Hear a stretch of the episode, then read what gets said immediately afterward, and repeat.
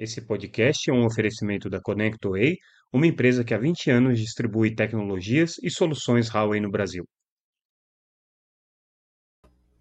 Olá pessoal, tudo bem? Aqui é Samuel Possebon, editor da Teletime. A gente está de volta com mais um Boletim Teletime, o nosso podcast diário com os principais temas e notícias do mercado de telecomunicações.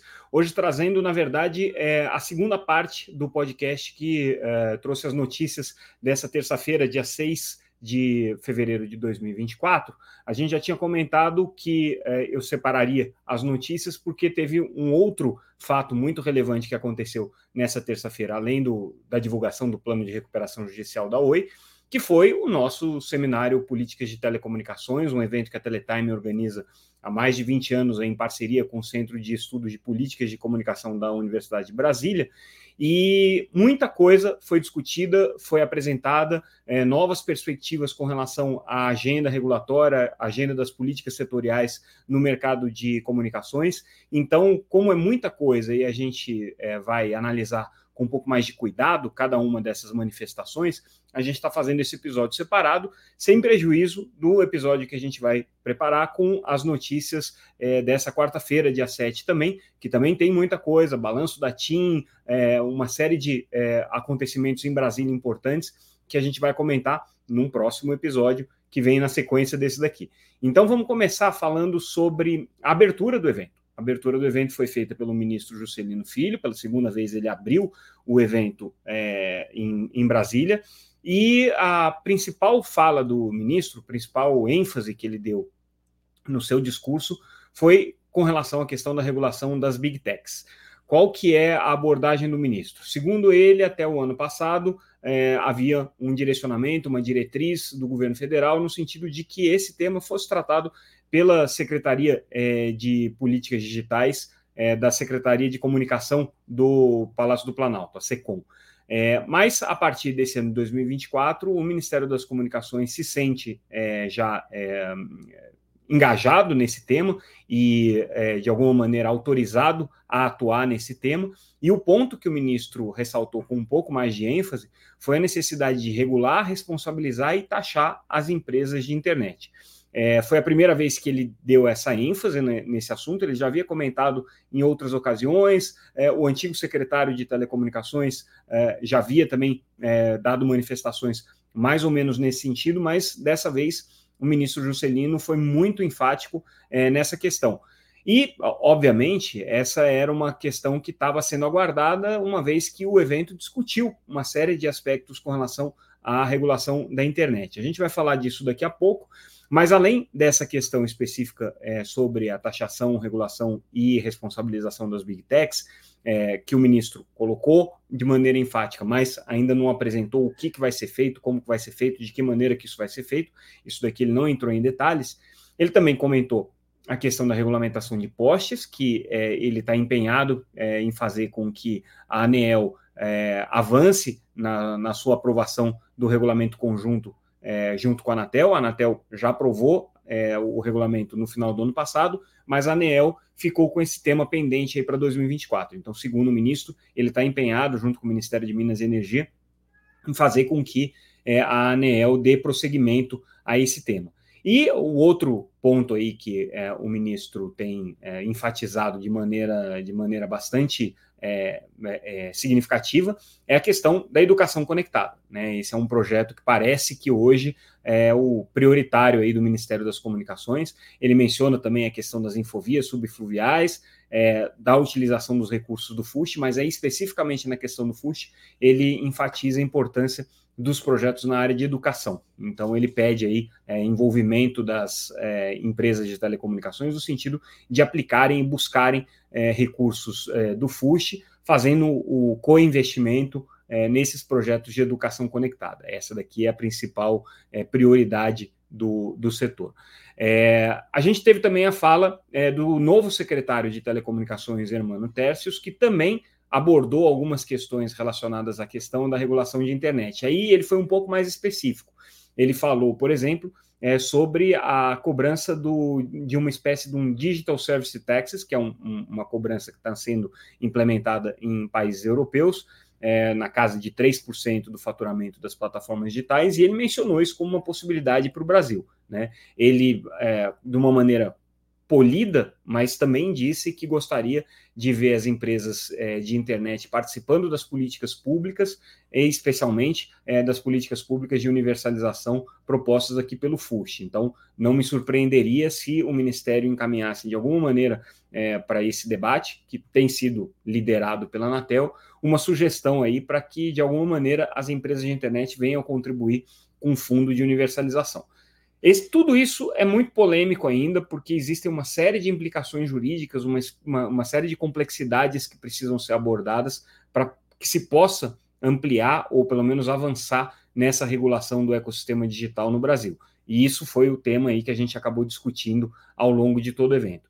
Mas o evento também teve outros temas importantes, e daí quando a gente resgata a fala das principais é, é, associações setoriais, né, é, a gente é, percebe que uh, um, existe uma, uma, uma preocupação muito grande é, dessas associações com a questão é, justamente é, do, do, do, das assimetrias regulatórias. Então, a BERT foi muito enfática nesse aspecto, né, de trazer essa questão das assimetrias regulatórias, um ponto que também foi abordado pela Conexis, que representa as empresas de telecomunicações, mas a Conexis trouxe é, uma outra novidade aqui na sua preocupação.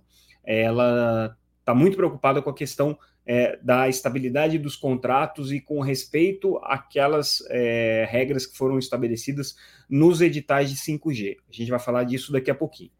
A NEL, associação que representa os pequenos provedores, muito preocupada também com a questão dos postes, mas esses é, já trouxeram é, preocupação também com é, a regulamentação do streaming, com a questão do combate à pirataria no setor audiovisual e, naturalmente, com a questão de espectro. Né? A Associação NEL está muito engajada em assegurar o uso de espectro por pequenos provedores, a garantia de espectro para os pequenos provedores, especialmente para as tecnologias de Wi-Fi 6 e também para os operadores regionais.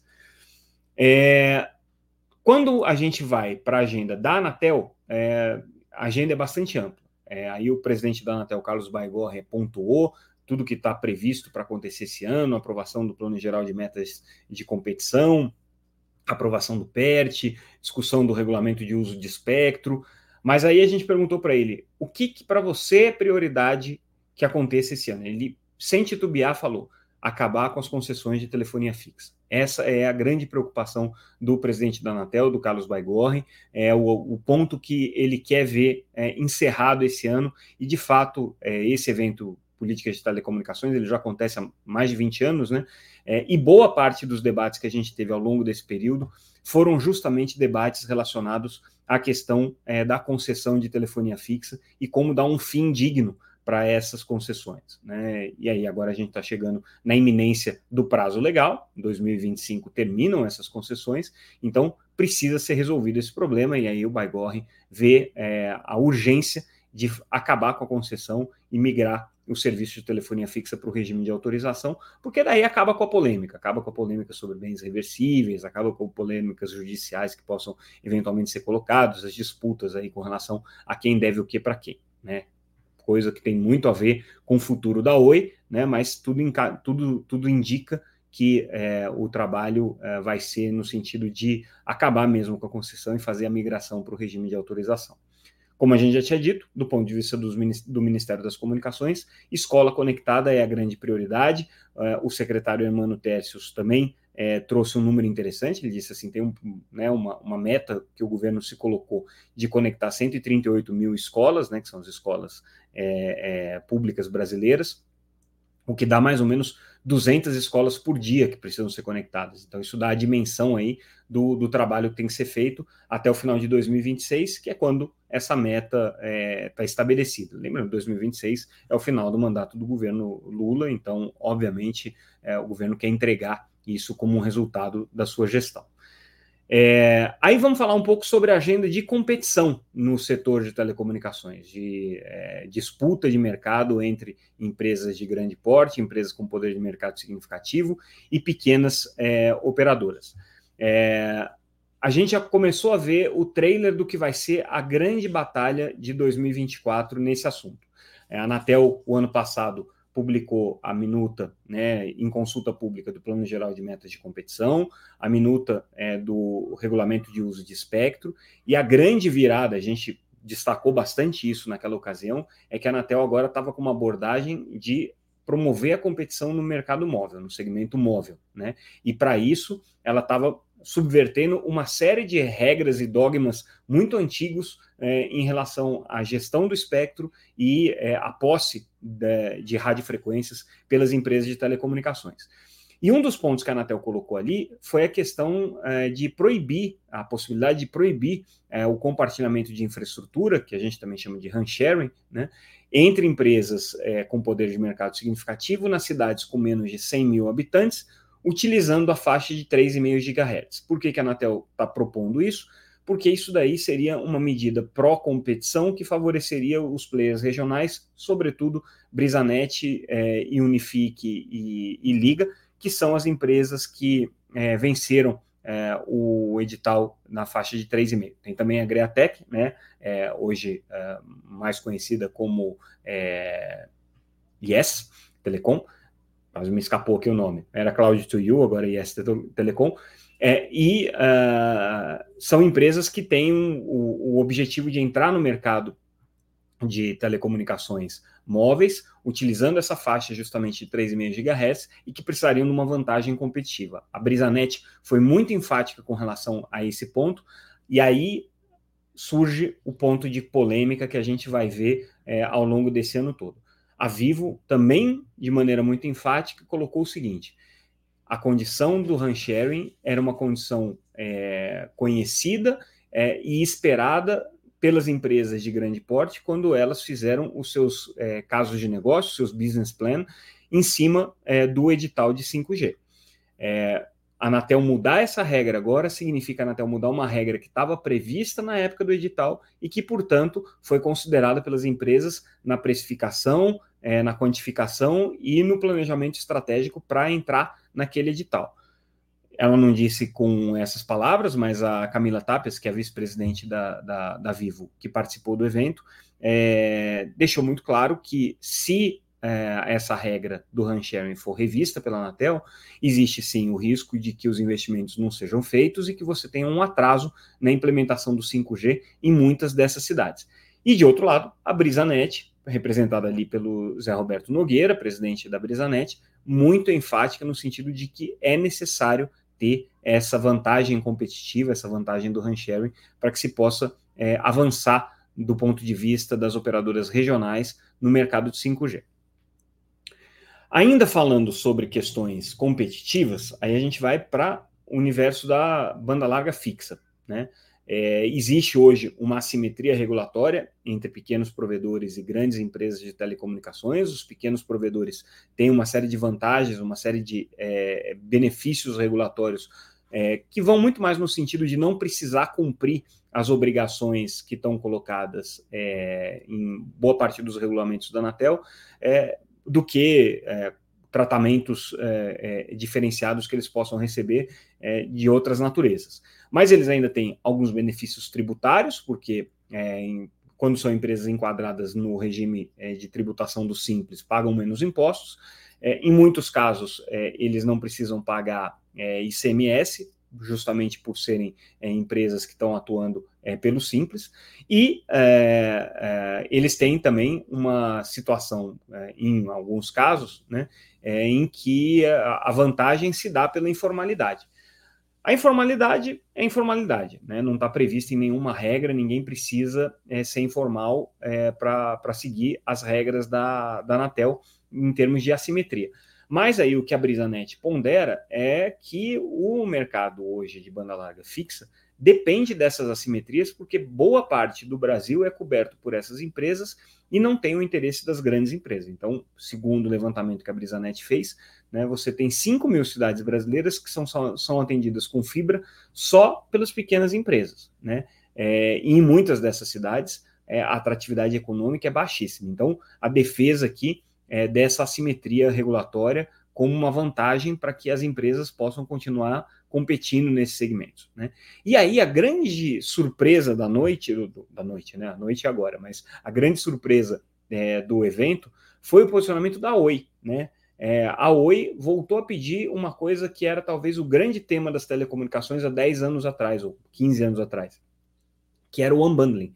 Na época, havia um movimento das empresas que não tinham rede de acesso, e não era o caso da Oi, a Oi era das empresas que mais tinha rede de acesso, era, por exemplo, uma bandeira da Embratel, da Intelig, empresas que tinham só rede de longa distância, é, no sentido de conseguir o unbundling, o acesso é, a essas redes de acesso, a utilização dessa infraestrutura de banda larga. É, e aí a Oi voltou a pedir isso. A Oi entende hoje que é, essa medida de compartilhamento das redes de acesso precisa ser estimulada do ponto de vista regulatório. E por que, que a Oi faz isso? Porque a Oi hoje não tem mais rede. A rede da Oi hoje pertence à Vital. A Vital não tem uma cobertura em 100% dos municípios brasileiros é, e a Oi precisa desse acesso. Então, o que a Oi está querendo é utilizar a rede, inclusive dos pequenos provedores, que hoje têm mais de 50% de market share é, e que são players relevantes aí no mercado de telecomunicações. Então, é, numa inversão completa né, de papéis ao longo da história das telecomunicações, hoje a gente vê a Oi pedindo um unbundling da infraestrutura de banda larga fixa, coisa que há 15 anos atrás seria inimaginável a gente ver é, esse posicionamento da operadora. Bom, Voltando para a questão da regulamentação das big techs e do ambiente de internet. Boa parte do evento foi dedicado a essa discussão, e aí, é, para nossa surpresa, um painel que tinha tudo para ser um painel de grande é, é, divergência e enfrentamento entre os diferentes atores acabou sendo um painel de convergência no seguinte sentido: o Brasil não tem como seguir um modelo único de regulamentação ou regulação do ambiente da internet. Não dá para seguir o modelo europeu especificamente, não dá para seguir o modelo coreano especificamente, não dá para seguir o não modelo norte-americano, porque lá praticamente esse ambiente não é regulado. É, o Brasil tem que trilhar um caminho próprio e essa posição foi é, defendida pelas empresas de telecomunicações, pelas, pelos representantes das empresas de internet, pelo próprio regulado, pelos próprios reguladores brasileiros que participaram dessa discussão, é, e tudo indica que o Brasil vai ter que ter criatividade para desenvolver aí é, uma forma de regular esse ambiente digital. Ainda não se sabe se vai ser uma agência única, se vai ser cada agência no seu quadrado. A gente ouviu a manifestação da Ancine no sentido de que, olha, é, cada agência tem que ter um papel específico nessa, nessa regulação. É, a Anatel não está defendendo que seja só ela a reguladora do ambiente da internet, ela entende que existe espaço é, para que essa responsabilidade seja compartilhada entre diferentes agências e entre diferentes instâncias reguladoras. É, e, uh, do ponto de vista do mercado de telecomunicações, o que a TIM, por exemplo, enfatizou, fala do Mário Girassoli, vice-presidente de assuntos institucionais e regulatórios da TIM, é que uh, a forma com que o Brasil vai regular o ecossistema digital depende essencialmente do que o Brasil quer com essa regulação. Né? Ele ponderou que ainda existem é, desafios a serem vencidos no ambiente digital brasileiro, é, existem é, é, carências digitais que precisam ser atendidas, e aí, no momento em que o Brasil tiver clareza daquilo que ele quer resolver, quais são os problemas que ele quer resolver, o encaminhamento regulatório vai ser dado a contento é, e de acordo com isso. De qualquer maneira, é, fica claro que existe aí uma, uma, uma, intenção de fazer com que as empresas de internet participem dessa discussão, seja participando das políticas públicas, seja contribuindo com fundos de universalização. E pouco se falou, é, para ser bastante justo aí com o que aconteceu no evento, é, de se impor uma taxa é, de uso da rede, como, como uh, o ano passado chegou a ser, num determinado momento, quase que uma agenda uh, dominante aí nos debates, né? As teles não defenderam explicitamente o fair share, não defenderam explicitamente esse compartilhamento de investimentos, mas pediram é, o compartilhamento de responsabilidades. E aí quem faz uma fala muito interessante sobre isso é o representante da Vivo, que participou do evento, é, que, que é, trouxe, né, o Tiago Machado trouxe justamente essa preocupação no sentido de, olha, é, as empresas de telecomunicações não podem participar sozinhas das políticas públicas e tem muita coisa que precisa ser feita é, com políticas públicas. Então, como que a gente vai fazer isso em conjunto? O presidente da Conexis é, se mostrou aberto ao diálogo. É, o representante hoje das empresas de telecomunicações nessa questão do fair share, que é o ex-deputado Alessandro Molon, é, ele primeiro, ele bateu é, insistentemente na tecla de que uma taxação das empresas de internet não é uma boa ideia. Né? Então, isso já está muito claro que o posicionamento das empresas de telecomunicação, de, é, de internet, perdão, é claramente no sentido de é, combater qualquer ideia de taxação. Mas ele se mostrou aberto a um diálogo. Ele entende que os setores precisam conversar, precisam convergir é, em pautas e interesses comuns, desde que não seja começando com a ideia de cobrança de uma taxa. É, a minha impressão, né, fazendo aí uma, uma, uma análise já é, mais subjetiva do que aconteceu, é que a gente está vendo uma mudança de tom das empresas de telecomunicações. Elas não estão defendendo a questão do fair share no sentido de se cobrar uma taxa ou de se cobrar um pagamento ou qualquer coisa do, do gênero. Elas estão defendendo essa questão do fair share muito mais é, do ponto de vista de responsabilidade. Né? O que, que as empresas de internet podem fazer também para garantir o acesso da população, garantir a universalização da banda larga e garantir que os gaps digitais possam ser supridos. Seja gaps de cobertura, que a gente ainda tem em áreas rurais, estradas, né, regiões remotas, seja gap é, de é, dispositivos de acesso, então hoje é, o custo do dispositivo é um impeditivo, seja um, um problema de descasamento entre o custo do serviço e a renda da população, né, os serviços de é, acesso de conectividade ainda caros para boa parte da população brasileira, é, seja no sentido de participar ativamente na contribuição dos fundos é, que vão é, é, fomentar né, essa universalização do acesso no Brasil. Então, o evento, de alguma maneira, é, mostrou uma, uma, uma, uma convergência no sentido de que o Brasil precisa encontrar um caminho próprio de regulação do ecossistema digital. É, qual vai ser esse caminho? É, ainda é cedo para se dizer. Mas, é, sem dúvida, é um caminho complexo. Isso foi muito enfatizado pela representante da Autoridade Nacional de Proteção de Dados, a NPD, a Miriam Wimmer, que é diretora da NPD, é, trouxe essa questão. Assim, o que fica muito evidente na experiência que já se tem hoje e no conjunto de regras que já existe para regulação do ambiente digital é que é um ambiente muito complexo. Então, regular esse ambiente não é uma coisa simples, né? É, e do ponto de vista é, da NPD e do ponto de vista das agências reguladoras, talvez o melhor mesmo seja um modelo é, em que você tenha é, diferentes atores reguladores aí participando desse, desse, desse debate. E aí a gente fechou o evento com um debate sobre a regulação do streaming, regulação da TV por assinatura, regulamentação é, do SEAC, da TV 3.0, e é, o que ficou bem evidente aqui nesse, nesse, nessa discussão, né, é que é, a prioridade do governo nesse momento é a regulamentação do streaming, é buscar um instrumento legal que faça com que o streaming cumpra cotas de programação, é, com, cumpra é, com pagamento de condecine, é, cumpra com é, a, a, as obrigações que assegurem né, essa diversidade de conteúdos brasileiros.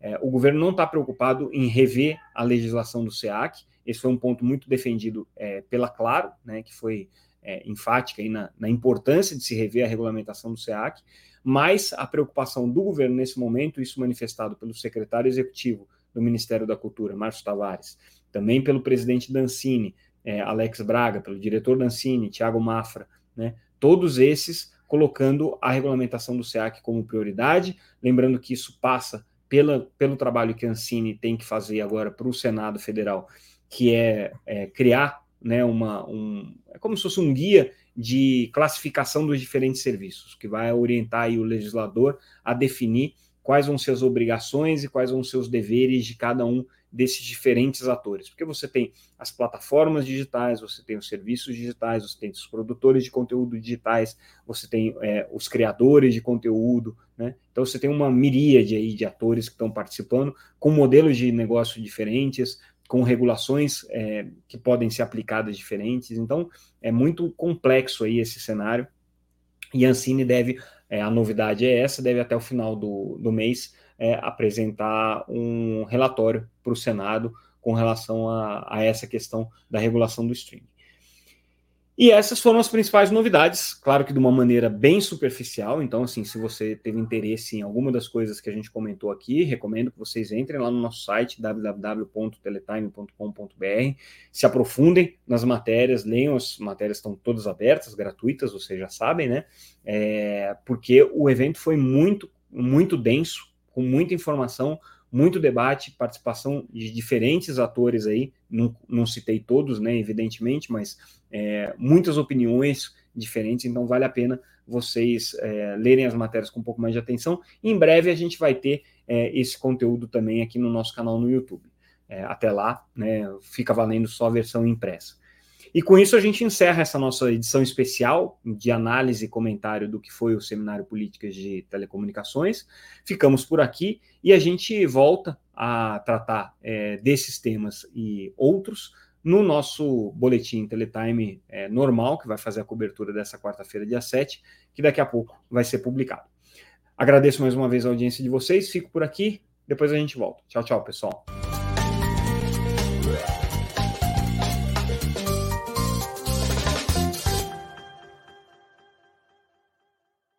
Esse podcast